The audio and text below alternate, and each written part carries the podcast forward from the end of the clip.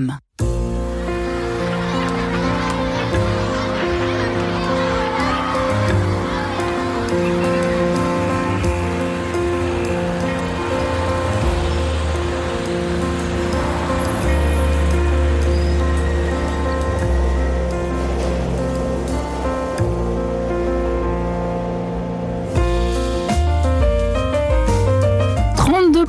C'est le nombre de salariés qui seraient touchés par ce phénomène du bore-out en Europe. Être en bore-out, qui vient de l'anglais boring, c'est être à bout par manque de travail, de motivation ou de défis professionnels. Autrement dit, vulgairement parlant, s'ennuyer. Cette sensation peut-être de tourner en rond vous ronge. Comment éviter, en tout cas de tourner tout simplement en rond au boulot Eh bien, c'est la question que nous allons nous poser dans cette émission en quête de sens. Marie-Ange, ça commence tout de suite. Je suis en compagnie, je suis heureuse de recevoir mes trois invités pour en parler. Pour commencer, Lauriane Boissière-Jeannot. Bonjour Lauriane.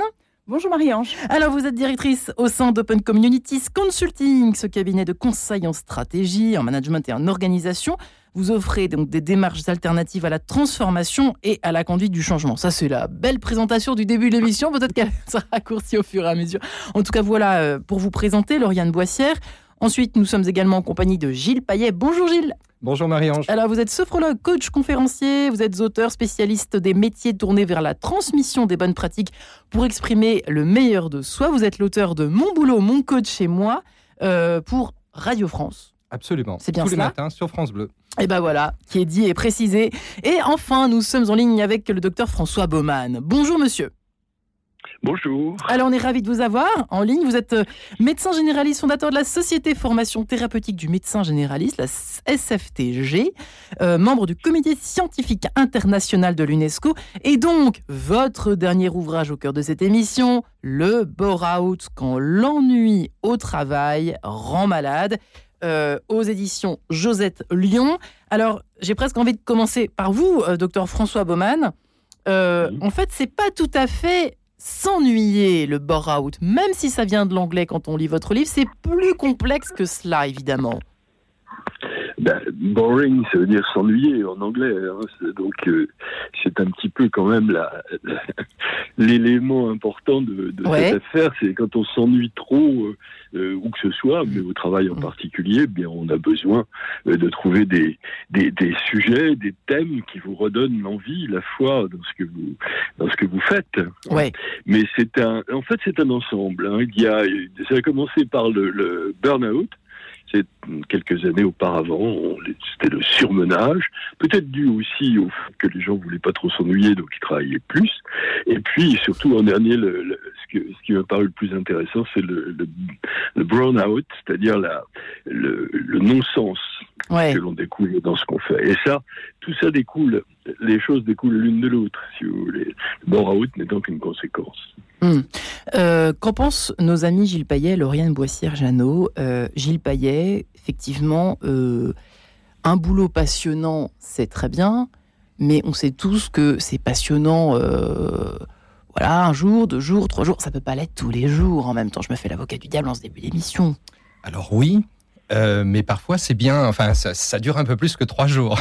Donc c'est une question d'intensité, mais c'est vrai que les situations de euh, de burn-out, les causes sont multiples. Hein. On peut. Euh, euh, je crois que la situation la plus embêtante, c'est quand finalement ce que vous pouvez exprimer de mieux en termes de qualité, de compétences, d'envie, des choses qui vous font vibrer, sont pas en corrélation avec le boulot. Donc, vous pouvez être surqualifié, par exemple, pour un boulot bah, qui va vous ennuyer parce que le meilleur de vous-même, les talents, c'est-à-dire les compétences plus, plus, plus, euh, vos qualités, etc., ne sont pas exprimées tous les jours à leur juste valeur. Mais ça peut être aussi un décalage par rapport à vos centres d'intérêt.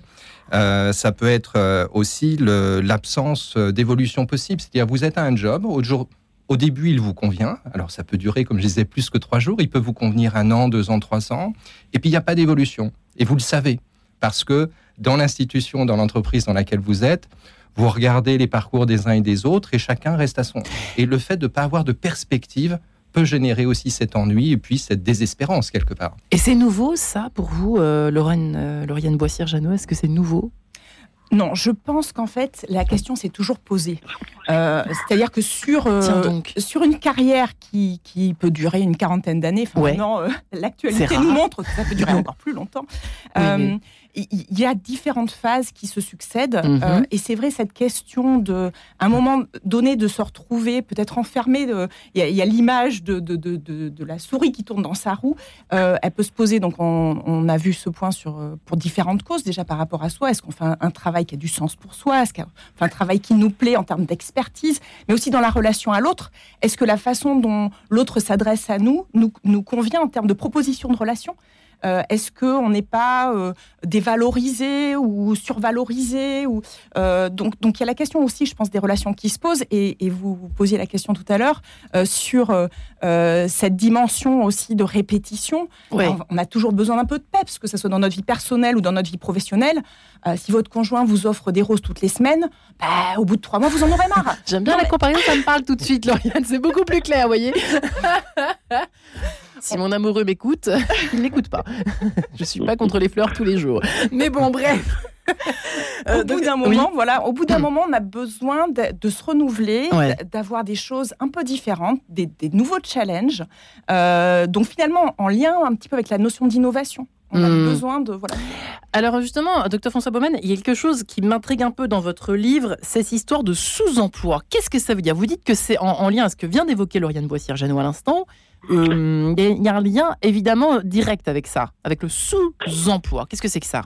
Bien, moi, j'entendais par là, parce que je, me base toujours sur les, patients que j'ai et qui viennent se plaindre de, leurs conditions, hein, du travail, etc. Euh, sous-emploi, c'est par exemple mettre un, allez, prenons l'extrême, un polytechnicien ou quelqu'un de très diplômé, tout simplement, euh, à un travail subalterne. Ouais. C'est un travail qui finalement, forcément par, par définition, n'intéressera pas.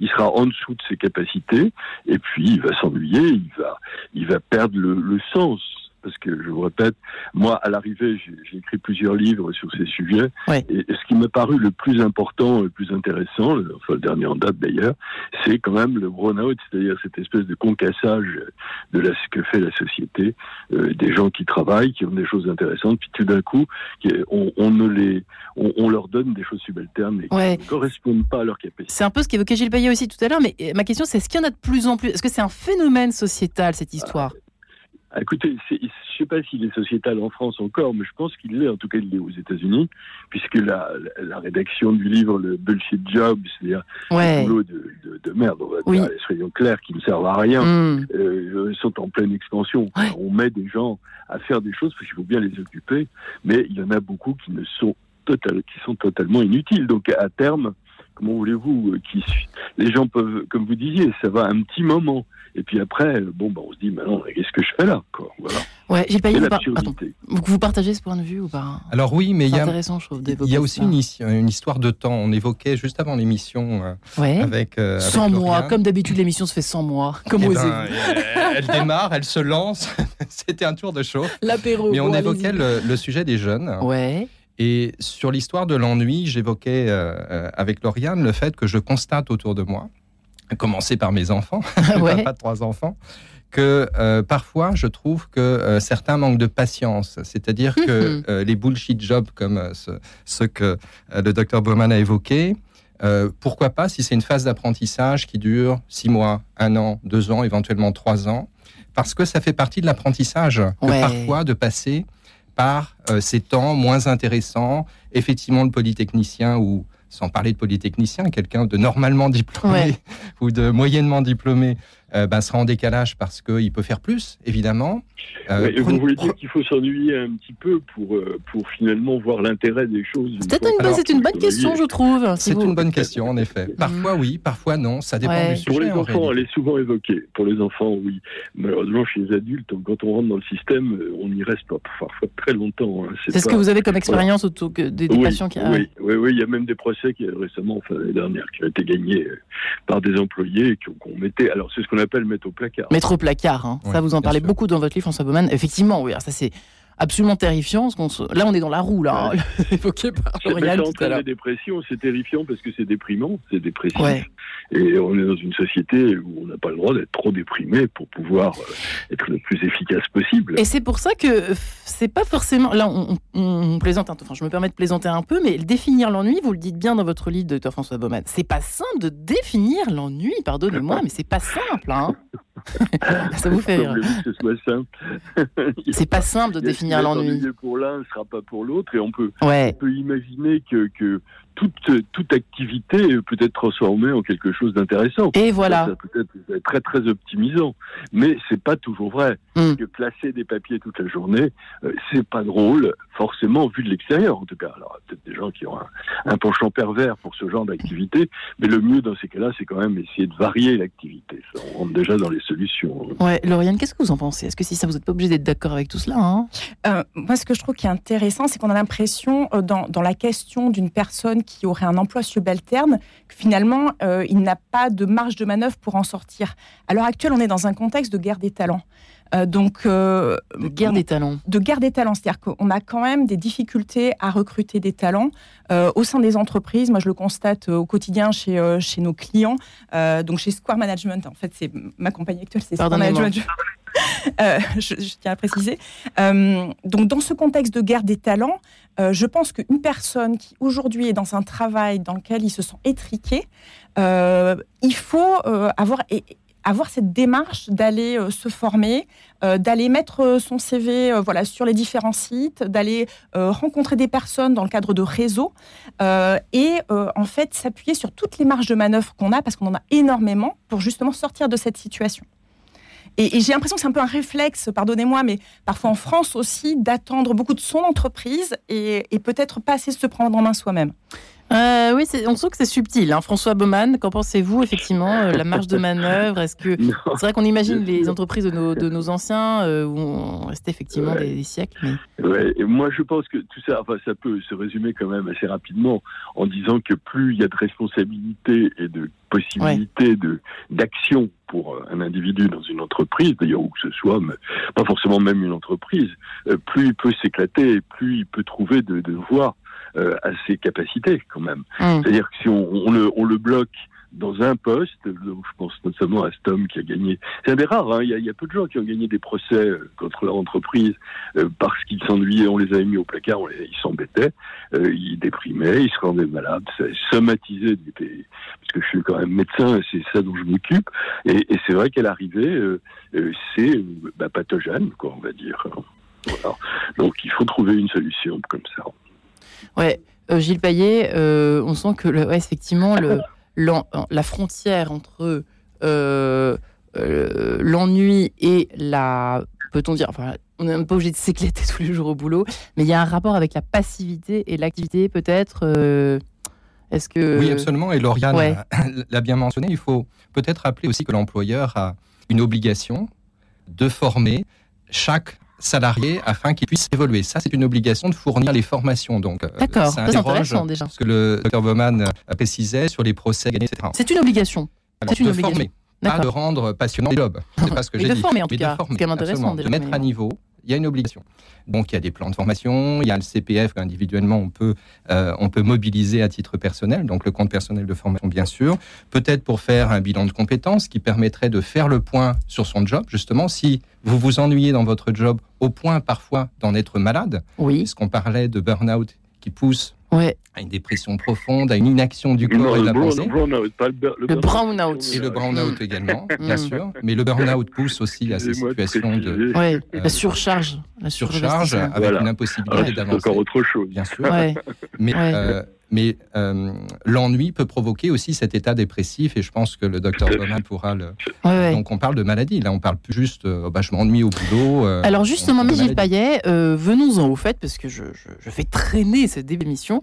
Docteur François Baumann, quels sont les pour les auditeurs qui seraient très intrigués, qui n'ont pas lu votre livre, qui ne vous ont pas entendu tous les trois, et qui voudraient savoir exactement quels sont les symptômes du burn-out? Allons-y. Bah, le symptomatologie du bore-out ressemble beaucoup à celle des autres mots out dans, ces, dans ces problèmes de santé. C'est-à-dire que c'est dépressif, Ce sont des dépressions avec des motivations très précises. On peut être déprimé parce que on a des, problèmes neurologiques, parce que bon, euh, problèmes de famille ou même autre. Mais la, dépression, rapport direct avec le travail, c'est ça le, c'est ça le, le bore-out. Alors, quels sont les symptômes? Ce sont ceux donc de la dépression, c'est-à-dire euh, l'ennui qui déclenche une espèce de tristesse euh, comme, comme on a quand on est déprimé, des envies de pleurer, des envies surtout de rester au lit, de ne pas, pas bouger. Ça, je l'ai vu en premier, c'est ce qui m'a le plus intrigué. C'était des gens actifs, jeunes, euh, qui, euh, qui bah, bah, voulaient plus, on voulait plus, voulaient plus travailler parce que ça, ça les, ça les motivait plus suffisamment. Voilà. Alors, donc, ce qu'il faut trouver, c'est des motivations soit à l'intérieur du métier qu'ils pratiquent, soit extérieurement qui les motive et qui les stimule. Et c'est ça, ça va être ça tout le travail.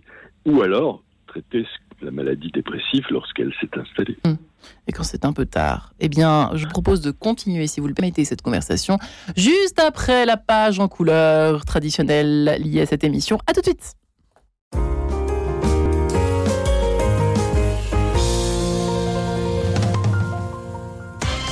Tout doux, Vincent Bellotti. À 12 ans, elle s'échinait à reproduire les riffs de Jimmy Page sur sa guitare électrique. Depuis, Nina Attal a tracé son sillon entre blues et funk, un mix original à trouver dans son dernier album Pieces of Soul et une jeune artiste à découvrir, sincère, avec une belle énergie communicative. Tout doux, c'est ce jeudi à 18h30. Chaque jeudi, Paris Notre-Dame vous informe sur l'essentiel de la vie de l'Église catholique à Paris et vous propose des pistes de réflexion et d'engagement. Lieu de débat, lieu de parole, le Conseil Chevêque réunit clercs et laïcs autour de Monseigneur Laurent Ulrich. Mais qu'est-ce qui s'y vit réellement À découvrir dans Paris Notre-Dame? Abonne au journal du diocèse de Paris en 01 78 91 92 04 ou en allant sur le site internet paris.catholique.fr. Radio Notre-Dame, les auditeurs ont la parole. Moi, ce que j'aime chez Radio Notre-Dame, c'est la variété de ses programmes, son éclectisme. Pour mon petit prix de Radio Notre-Dame, c'est le Christ et l'humain. C'est une radio chrétienne et j'y retrouve des valeurs essentielles. Faire un don à Radio Notre-Dame, pour moi, c'est une évidence. Et j'appelle tous les auditeurs qui se nourrissent de cette radio à faire un don. Bien sûr, on est chrétien, on l'est pas. Faites un don. Pour soutenir Radio Notre-Dame, envoyez vos dons au 6 boulevard Edgar Paris 14e ou rendez-vous sur www.radionotre-dame.com. Merci. En quête de sens, Marie-Ange de Montesquieu. Comment éviter de tourner en rond au boulot? Eh bien, c'est pas si simple d'y répondre. Que l'on soit jeune ou moins jeune, ça peut nous arriver à tous. Alors que faire? S'agit-il vraiment d'ennui? Nous en parlons avec nos trois invités du jour. Gilles Payet, qui est sophrologue coach conférencier qui a euh, son émission Mon Boulot, mon coach chez moi chez euh, France Bleu, euh, docteur François Baumann, médecin généraliste, le bore-out quand l'ennui au travail rend malade dont il est question aujourd'hui.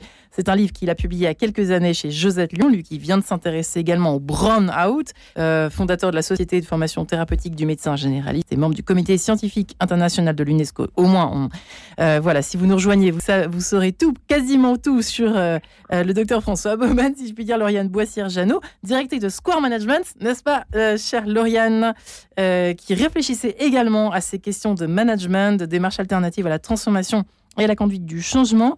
Effectivement, chers amis, c'est complexe, euh, cette histoire d'ennui, de quête de sens, où on situe là-dedans sur l'échelle. C'est vrai que dans l'histoire, on en parlait juste à l'instant avec vous, Gilles Payet, et avec vous, Lauriane Boissière, Jeannot. Gilles Payet, le, phénomène de d'usine, enfin le phénomène, le phénomène, enfin c'était l'époque des usines, des ouvriers, etc. C'est vrai que c'est une époque, on le voit à travers les films et les vieux films, etc. Finalement, il y avait l'eau et puis la vie personnelle, on s'en fichait un petit peu. Enfin, c'était pas comme aujourd'hui. Au niveau du sang, c'était pas comme aujourd'hui. Non, je pense qu'il y a une vraie évolution. Effectivement, euh, auparavant, 19e euh, siècle, avant, etc., on bossait parce qu'il fallait bosser. On se posait moins de questions, peut-être, le sens. Euh, on regardait à gauche, à droite. Finalement, nos copains faisaient à peu près la même chose. peut-être majoritairement à l'usine ou sur des tâches répétitives. Il n'y avait pas les machines d'aujourd'hui, il n'y avait pas la logistique d'aujourd'hui. Aujourd'hui, on a aussi un truc qui est nouveau depuis 20 ans ça s'appelle Internet. C'est-à-dire, vous regardez non plus simplement votre copain, votre copine, le voisin, vous voyez la terre entière, vous voyez des success stories. Par... Les jeunes, en particulier, voient beaucoup ça. Les influenceurs sur Internet vous parlent que de succès. C'est compliqué pour les jeunes aujourd'hui d'être patients. Euh, J'ai un exemple qui est le boulot de l'audit, par exemple, d'être auditeur. ma formation initiale est une formation ancienne, j'aurais dû me destiner à l'audit. l'audit au début, les deux, trois, quatre premières années, pardonnez-moi, mais c'est dur, quoi. Vous faites des tâches répétitives, c'est forcément intéressant. Pourtant, vous pas pouvez sexy, diplômer peut-être pas de Polytechnique, mais parfois, mais d'HEC, d'école de commerce prestige, etc. Ça n'empêche que les premières années, il faut vous armer de patience pour trouver ça intéressant, intéressant qu'après quelques années. Euh, on constate aujourd'hui, les gens sont moins patients pour ça. Voilà, mm. la société a évolué et surtout, le point d'observation pro Internet vous fait voir qu'il y a des choses intéressantes et vous, et vous, et vous les voulez tout de suite, ces choses intéressantes. Euh, ces choses intéressantes, ok, euh, différents points de vue, vous n'êtes pas obligé d'être d'accord les uns les autres. Euh, n'est-ce pas, docteur François Ban Je vous sens en de froid. des petites réflexions qui. Ah non, non, d'accord. C'est vrai que c'est une euh, pour, pour vous, Lauriane Boissière, et ensuite à vous, euh, François Ban. au fond, on sent que le câblage peut changer, point d'interrogation. C'est vrai que nos anciens. À, quoi pensaient-ils quand ils faisaient leurs tâches répétitives? À quoi pensons-nous aujourd'hui quand nous faisons des tâches répétitives sans. Est-ce qu'il y avait quand même une humanité, quelque chose qui avait qui, persistait entre les, un lien, les aides qui faisait que bon, bah, la journée n'était pas si euh, boring que cela, au fond, quand on utilisait ce terme. Lauriane et ensuite bonne. Euh, le point que vous soulignez, que je trouve intéressant, et moi ce que j'ai pu constater, parce que nous on intervient sur des sujets de réorganisation au sein des entreprises, c'est que parfois dans euh, les transformations qui, qui, sont mises en place au sein des organisations, on se rend compte que euh, on casse le lien social. C'est-à-dire que sous couvert d'efficacité, on se retrouve à cloisonner des, des fonctions avec des gens isolés, à faire justement parfois des tâches plus répétitives. On y revient. C'était une période où il y avait pas mal de transformations qui découpaient les activités en en, sorte micro-tâches pour être plus efficace avec des gens euh, beaucoup plus experts sur euh, euh, une tâche en particulier. Et on s'est rendu compte qu'en fait, ça cassait du lien social et que finalement, en cassant ce lien social, on, perdait beaucoup en termes de motivation, en termes de sens au travail. Maintenant, on, a des, des projets, des programmes de transformation qui réfléchissent plus euh, en prenant en compte, alors à la fois bien évidemment les clients, puisque c'est essentiel dans les réorganisations d'entreprise, mais également. Vous l'aviez déjà dit ça. Voilà, l'expérience collaborateur et de se dire, voilà, quel est le sens de ce métier-là et si on découpe trop les tâches, on va pas se retrouver avec des problématiques, des enjeux de motivation. Euh, donc, il y a aussi l'action à avoir sur les structures organisationnelles et les, modes de relation euh, entre collègues. Ah oui, eh bien, trop de segmentation tue la tâche, tue l'intérêt de la tâche. Docteur François Baumann, que vous inspire cette réflexion? Ben, moi, je vais essayer de. de... Je suis médecin, donc euh, je vois un peu les conséquences malheureuses. Le bout de la chaîne. Hmm. Le bout, si on peut dire. Donc, je suis obligé un peu de d'aller un petit peu au-delà de, de, de, ces termes euh, bureaucratiques ou euh, et de me demander ce que l'être humain a, fait, à faire dans, dans cette histoire. Quoi. de quoi a-t-il besoin? Pourquoi est-ce que ça le fait craquer? Euh, Est-ce que c'est pas un besoin fondamental de, l'être humain euh, d'avoir du sens dans ce qu'il fait? Et où trouver ce sens? Parce qu'il n'y a pas beaucoup d'endroits. On trouve pas son sens sur Internet. On trouve hmm. pas son sens sur euh, sur la musique ou sur même des choses très philosophiques qu'on qu'on écoute ou qu'on lit. Et voilà, aussi intéressantes soient-elles. Il y a un sens profond qui est qu'est-ce que je fais là? Euh, pourquoi. Alors ça, je vais un peu en amont, si vous voulez, mais il me semble que c'est là que vraiment le problème commence à se poser. Alors qu'est-ce qui répond à ce genre de questions? Alors là, là, on rentre dans quelque chose de, philosophique et peut-être même de religieux. Ouais. Euh, pas, pas, avoir peur des termes, parce que euh, là, il n'y a pas beaucoup de, d'endroits, à part la religion, par exemple, qui donnent ce, ce, sens, qui permet d'avoir un sens. La religion explique pourquoi on est, on est là. Alors elle explique, on y croit, on n'y croit pas. Mais, mais globalement, c'est une façon de se rattacher. Moi, c'est une des questions quand même que je peux poser à mes patients. Euh, à croyez-vous? Hmm. Croyez-vous à quelque chose? Oh non, non, moi je crois en rien. Bon, alors, on croyait en rien. Ça devient très, très difficile de s'en sortir dans ces conditions. Oui, en effet. Et c'est peut-être ça, alors, le, souci, plus que le travail. Pardonnez-moi de vous asticoter, François Baumann. Oui, oui, oui. Le travail est une conséquence. C'était une, une, espèce de conséquence qui, qui montre que euh, là, au départ, on n'est pas motivé. Alors, je pense que d'abord, enfin, je ne sais pas si on est déjà dans cette phase de, de réflexion qui est la solution à trouver à ce problème, parce que ça existe. Euh, moi, en tant que praticien, et, probablement parmi vos invités aussi, euh, je cherche pour eux avec euh, des solutions pour se sortir de ce de ce tunnel. C'est pas évident. Hein. Euh, si on rien et qu'on pense que tout est nul et tout est absurde, comme il y a eu des, un certain nombre d'écrivains, comme au début du siècle notamment, du siècle dernier aussi, qui l'ont dit, Camus, je sais pas, on dit la vie est absurde, alors on se dit bon bah à quoi bon, ça vous mène au suicide ou je sais pas où. Bon. Ouais, voilà. Mais par contre, si l'on pense que la vie a, un but, donc si on est presque croyant, en tout cas qu'on a des, un certain nombre de convictions, je pense que l'on peut se, on peut très bien être aidé par ça, sans rentrer dans des, débats de détails. Je veux dire, mais simplement le fait d'avoir l'idée qu'on n'est pas là par hasard. Ouais, ça peut peut-être aider. Euh, Gilles Payet, qu'en pensez-vous, effectivement? Quand bien même, bon, son travail n'est pas passionnant, passionnant, passionnant. Premier élément de réponse. Intéressant, on est sur Radio Notre-Dame et en quête de sens. C'est pas moi qui l'ai dit, c'est le docteur François Baumann. Alors, Gilles Payet. Vous serez réinvité, François Baumann. Gilles Payet, alors. Alors, justement, je crois qu'on est tous en quête de sens sur le sujet. Dans, dans les outils de coaching, il y a un coaching que j'aime bien. Euh, qui est l'outil de, euh, de l'ikigai. Alors l'ikigai, c'est un mot japonais qui signifie justement le sens de la vie.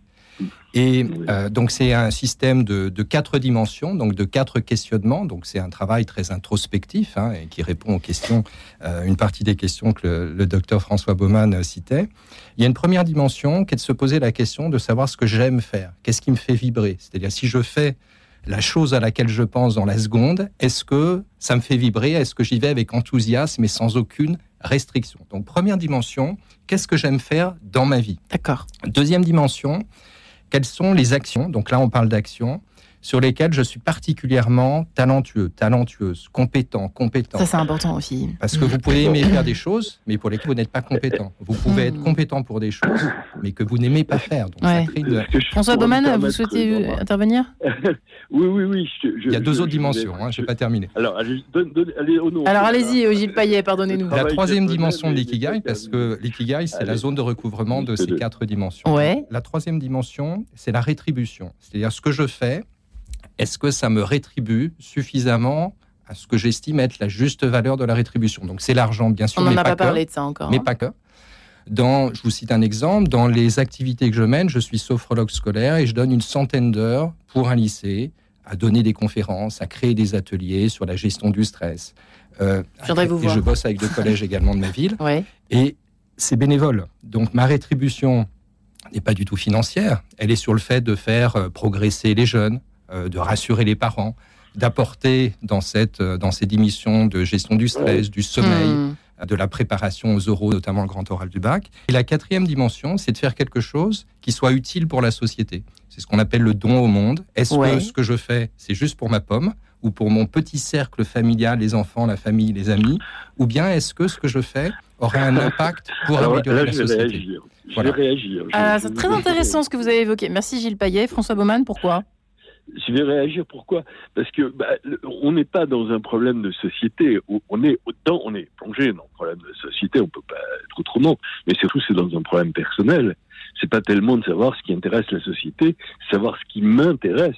Et le, la problématique de l'ikigai, comme de toutes les, les ouais.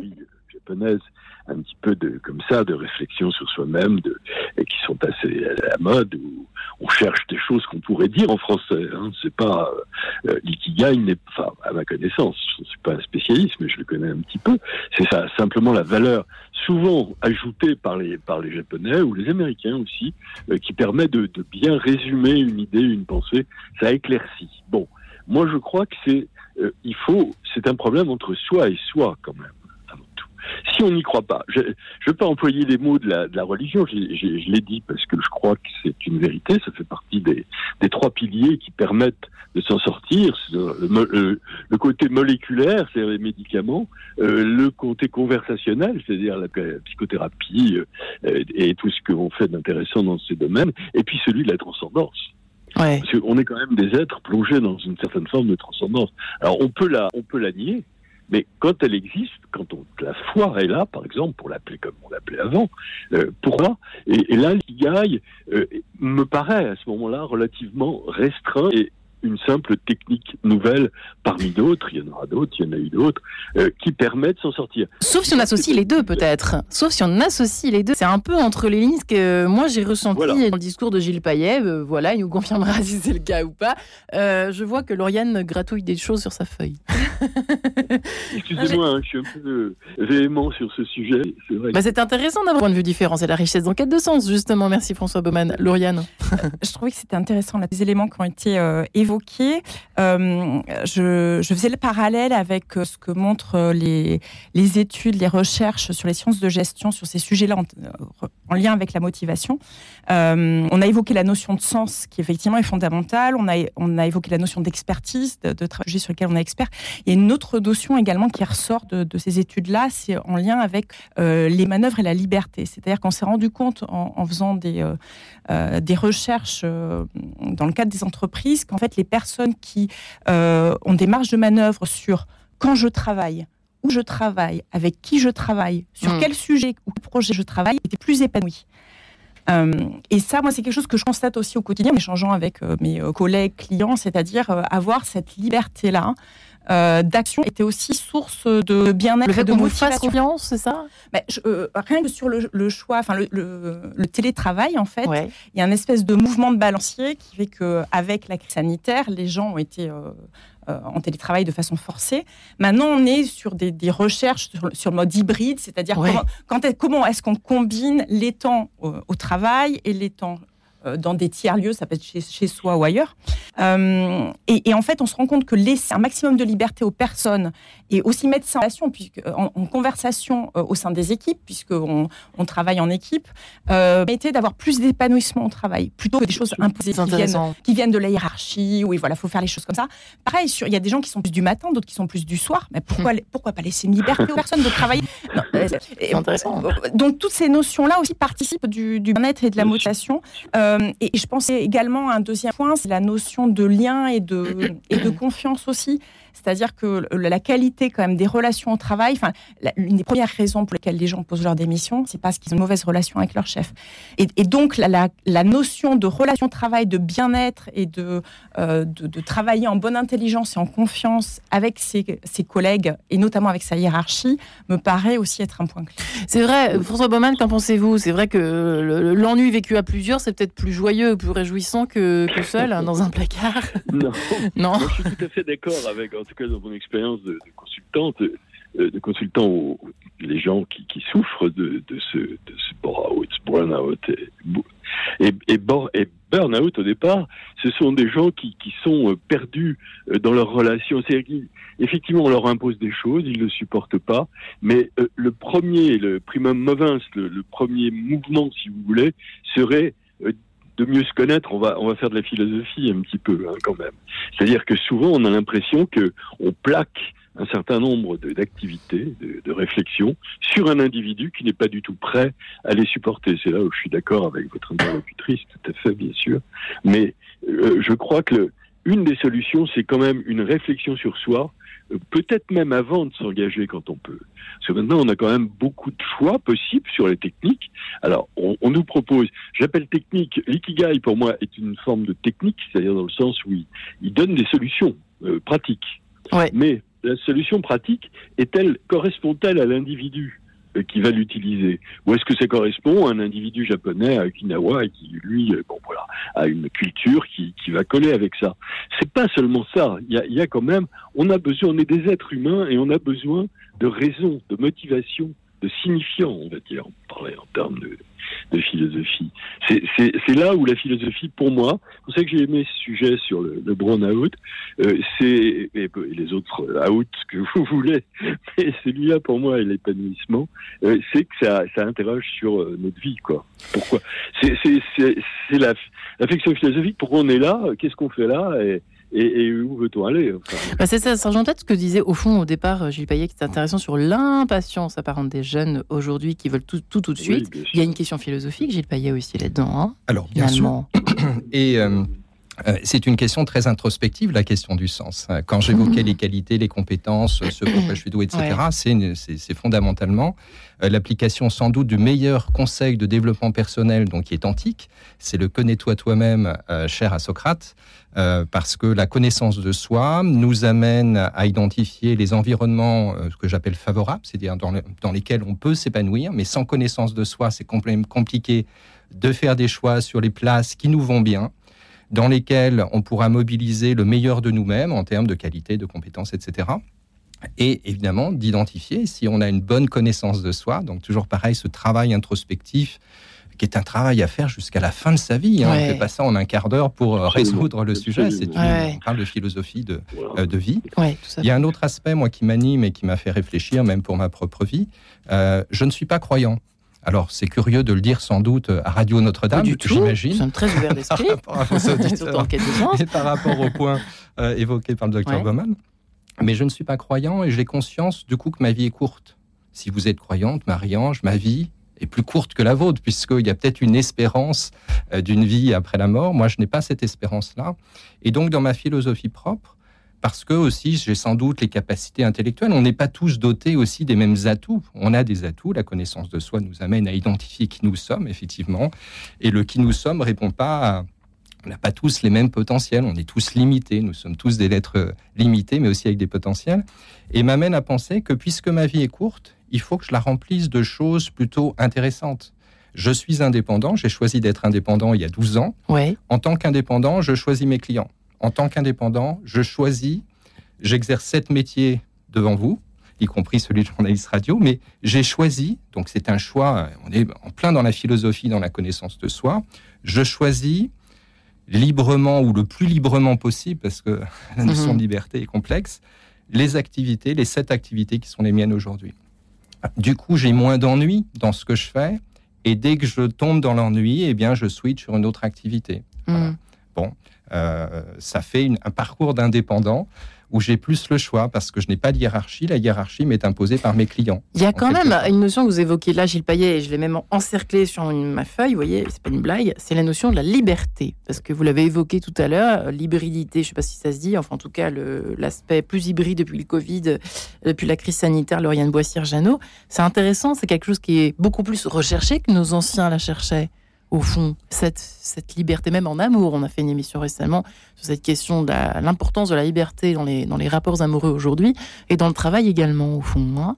ça joue en ligne de compte. Ça rentre en ligne de compte, pardonnez-moi. Ça, rentre en ligne de compte et en fait, on se rend compte que maintenant, c'est permis euh, par les technologies. C'est-à-dire qu'avant, ben, on ne pouvait pas. Euh, alors, c'est pareil, on, parle de ça, mais ça ne concerne pas tous les travailleurs. Mais en tout cas, les personnes qui peuvent euh, utiliser les technologies pour travailler, bah, quel que soit le, lieu qui a accès à Internet, voilà, ça, ça, donne une certaine liberté. Donc effectivement, cette notion de liberté euh, est, importante pour, euh, euh, bah, pour se sentir bien. je pensais à un autre point, pardonnez-moi, en, en, complément c'est vrai qu'on a des expériences très personnelles différentes euh, en lien avec euh, ce sujet de motivation, de d'ennui au travail. Euh, et, ce qui est assez intéressant, c'est de s'interroger sur. alors, ça, s'adresse plutôt aux personnes qui ont déjà une certaine expérience professionnelle, mais à quel moment de son expérience professionnelle on a été le plus, le plus motivé, le plus passionné, et quels étaient les éléments pour soi qui était important. Est-ce que c'était le sujet sur lequel on travaillait? Est-ce que c'était l'environnement dans lequel on travaillait? Est-ce que c'était euh, le fait de ne pas être forcément dans sa zone de confort? Quels étaient les, éléments en fait sur lesquels on peut s'appuyer pour justement mieux se comprendre, qui était le point qu'on évoquait tout à l'heure, et se dire tiens, c'est dans ce type de, situation-là que moi je me sens bien, et comment je peux faire pour euh, bah, reproduire ça si aujourd'hui euh, je suis dans un contexte. C'est très intéressant, élément de réponse là, qui commence à poindre dans cette émission.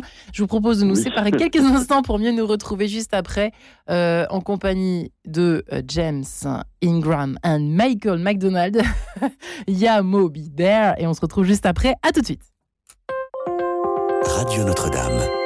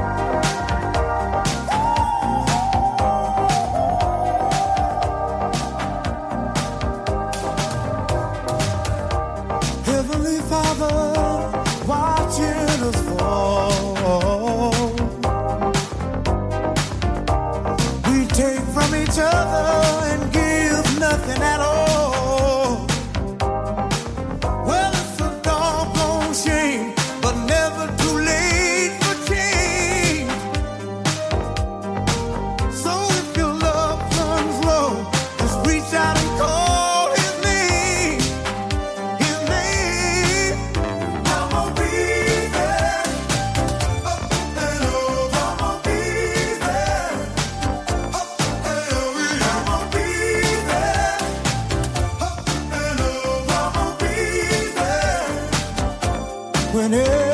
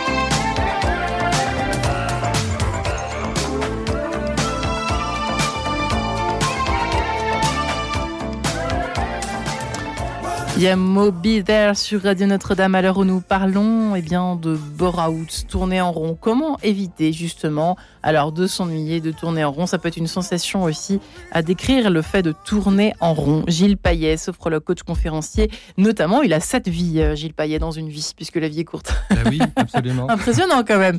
Euh, vous êtes l'auteur de Mon boulot, mon coach et moi, enfin vous êtes l'auteur, vous animez toutes les semaines Mon boulot, mon coach et moi sur France Bleu.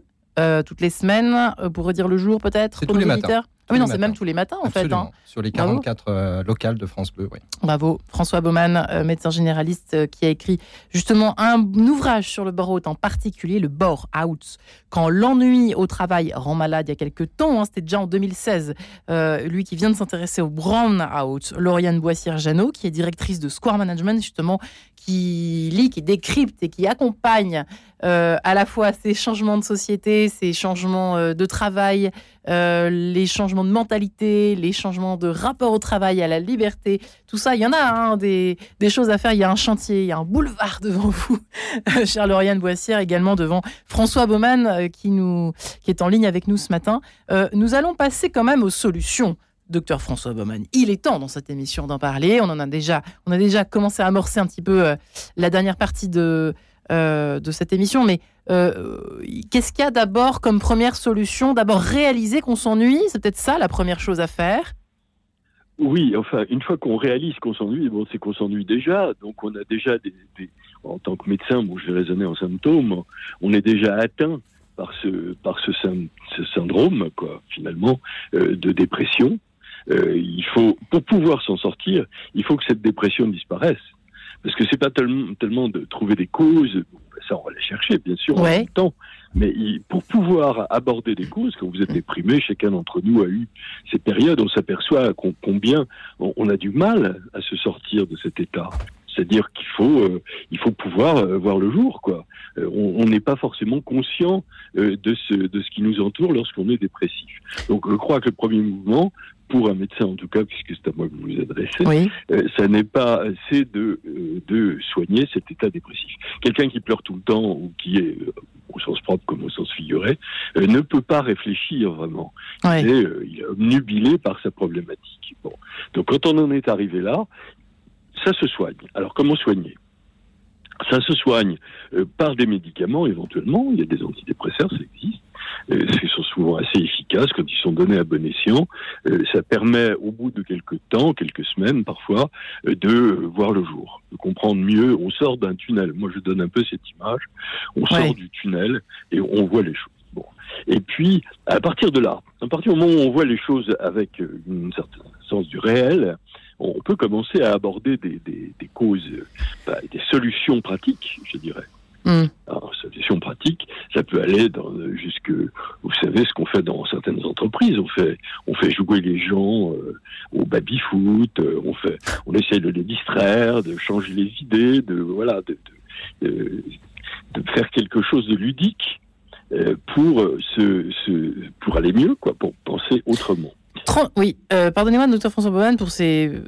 Euh, peut-être proposer à nos invités de réagir à ce que vous dites. Euh, que, 30, dans les 32%, dans ce chiffre-là, 32% des, des, salariés en Europe hein, qui se sentiraient en, en bore-out, dans les 32%, tout le monde n'est pas en dépression, on est bien d'accord si non, non, mais la définition du c'est comme le burn-out, si vous voulez, ça donne un certain nombre de symptômes. De mon point de vue médical, bien sûr, il y a tout un tas d'autres dimension.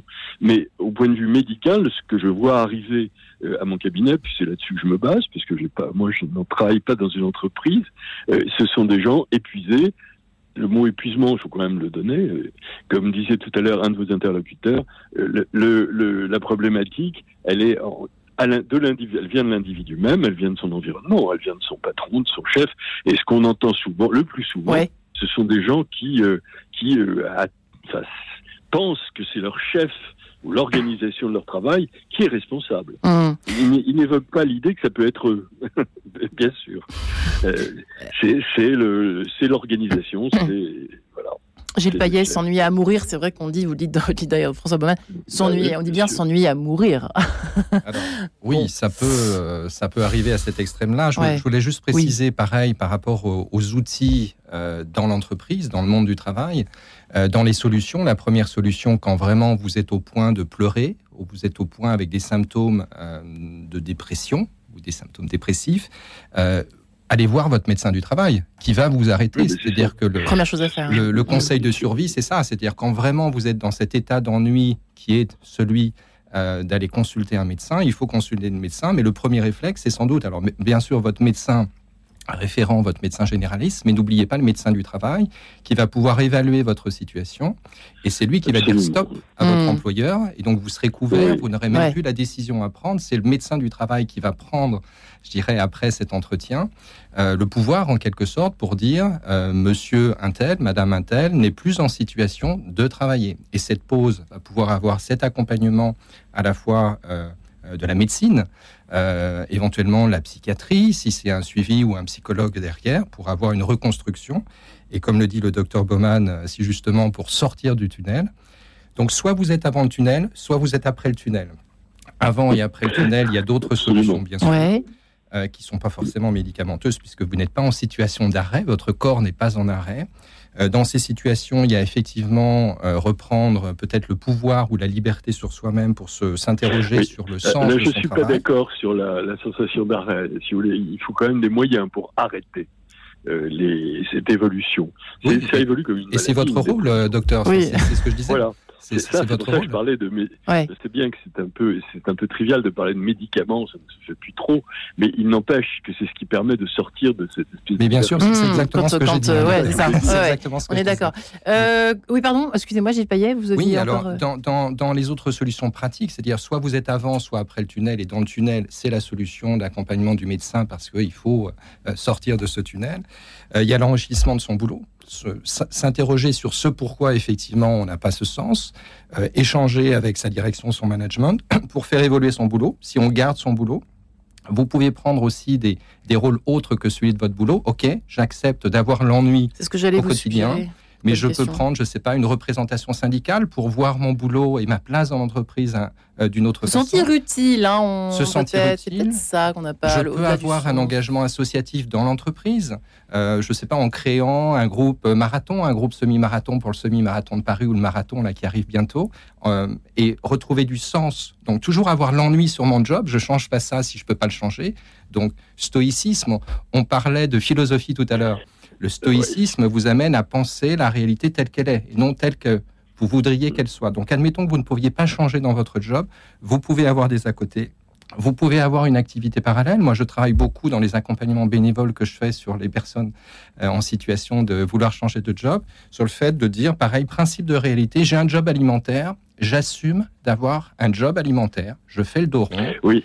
et je me crée de l'intérêt en dehors du job pour équilibrer ma vie. Ne pas tout raisonner que dans le boulot, mais raisonner, euh, dézoomer, prendre, faire un pas de côté ou prendre C'est à ça, à ça que ça sert euh, d'être à l'école maternelle quand on est tout petit, euh, c'est d'avoir différents, de faire connaissance avec différents moyens, différents outils qu'on développera ou qu'on développera pas, mais qui vous seront utiles ensuite dans la vie. Ça peut paraître extrêmement euh, petit de se dire qu'on apprend à faire de la peinture à l'eau, euh, qu'on apprend à faire de la gymnastique, qu'on apprend. Bon, tout ça, ce sont des moyens qu'on pourra utiliser par la suite si on est coincé, parce que c'est ça qui se passe. Il faut trouver le goût d'autre chose. Lauriane Boissière, au-delà de la peinture à l'eau, qu'est-ce que vous conseillez? Euh, non, non. non. je trouve que toutes ces approches sont, sont effectivement très bien parce qu'il y a énormément de, euh, de, façons de sortir de ça. Euh, on peut, comme je disais précédemment, aller puiser dans le passé, regarder ce qui fonctionne pour soi on, peut aller piocher euh, dans l'avenir et aussi s'interroger, euh, se dire, par exemple, moi, dans cinq ans, quelle est ma vision idéale, quelle est ma journée type idéale, comment je la vois? Je suis où? Je fais quoi? Avec qui? Et comment je plante les graines dès aujourd'hui? Pour atteindre cette hmm. vision-là. Et, qu'est-ce que ça signifie pour moi? Et effectivement, c'est les différentes pistes, notamment que euh, qu'évoquait euh, Gilles. Euh, ça peut être se dire, par exemple, si dans mon travail il manque de la créativité, ben, est-ce que je peux rajouter de la créativité dans mon travail? Ou alors, est-ce que je vais faire des cours de poterie ou j'enseigne la poterie à l'extérieur? Donc, donc c'est ce travail-là de, de compréhension de soi, de compréhension de ses besoins et de ses envies, et qui peuvent changer énormément. C'est-à-dire que il y a des années où on va être plus orienté carrière, les années où on, aura peut-être plus de contraintes personnelles, que ce soit parental. Et oui, parce qu'on évolue aussi intérieurement. Hein. On évolue à ce niveau-là, au niveau de la carrière, du rapport au succès, euh, à la reconnaissance. La reconnaissance, peut-être pas, mais c'est mm. peut-être plus compliqué. Mais c'est vrai qu'on attend peut-être euh, parfois plus de reconnaissance euh, de la part, par exemple, d'un patron. Qu'est-ce que vous en pensez, François Baumann, de ce côté-là, justement, la, la, la, soif de reconnaissance au-delà de la transcendance Je pense que c'est un moteur énorme. Énorme, hein. que ce que j'entends dire, qu'est-ce que me disent les gens, puisque je vois, moi je ne peux que servir de médium et de traducteur euh, dans ces cas-là, c'est qu'ils sont euh, très déçus de penser qu'ils ne servent à rien, ah. pas grand-chose, est une bonne façon, très simple. C'est aussi, mais très, très américaine aussi, de féliciter euh, les, le travail bien fait. Tout simplement. vous savez, il y avait une, une phrase de Michelin qui disait quand c'est bien fait, on n'a pas besoin de, on n'a pas besoin de remercier puisque c'est bien fait, c'est bien. eh bien, ouais, ce sera le mot de la fin, cher euh, François Baumann, Gilles Payet, Lauriane Boissière-Jadot. Merci en tout cas à tous les trois d'avoir répondu à cette question. Retrouvez le podcast de cette émission sur le www.radionotre-dame.com. Et demain, tout simplement, comment surmonter la pénurie de médecins en France? Question qui fâche. On essaiera d'y répondre demain matin dans cette émission.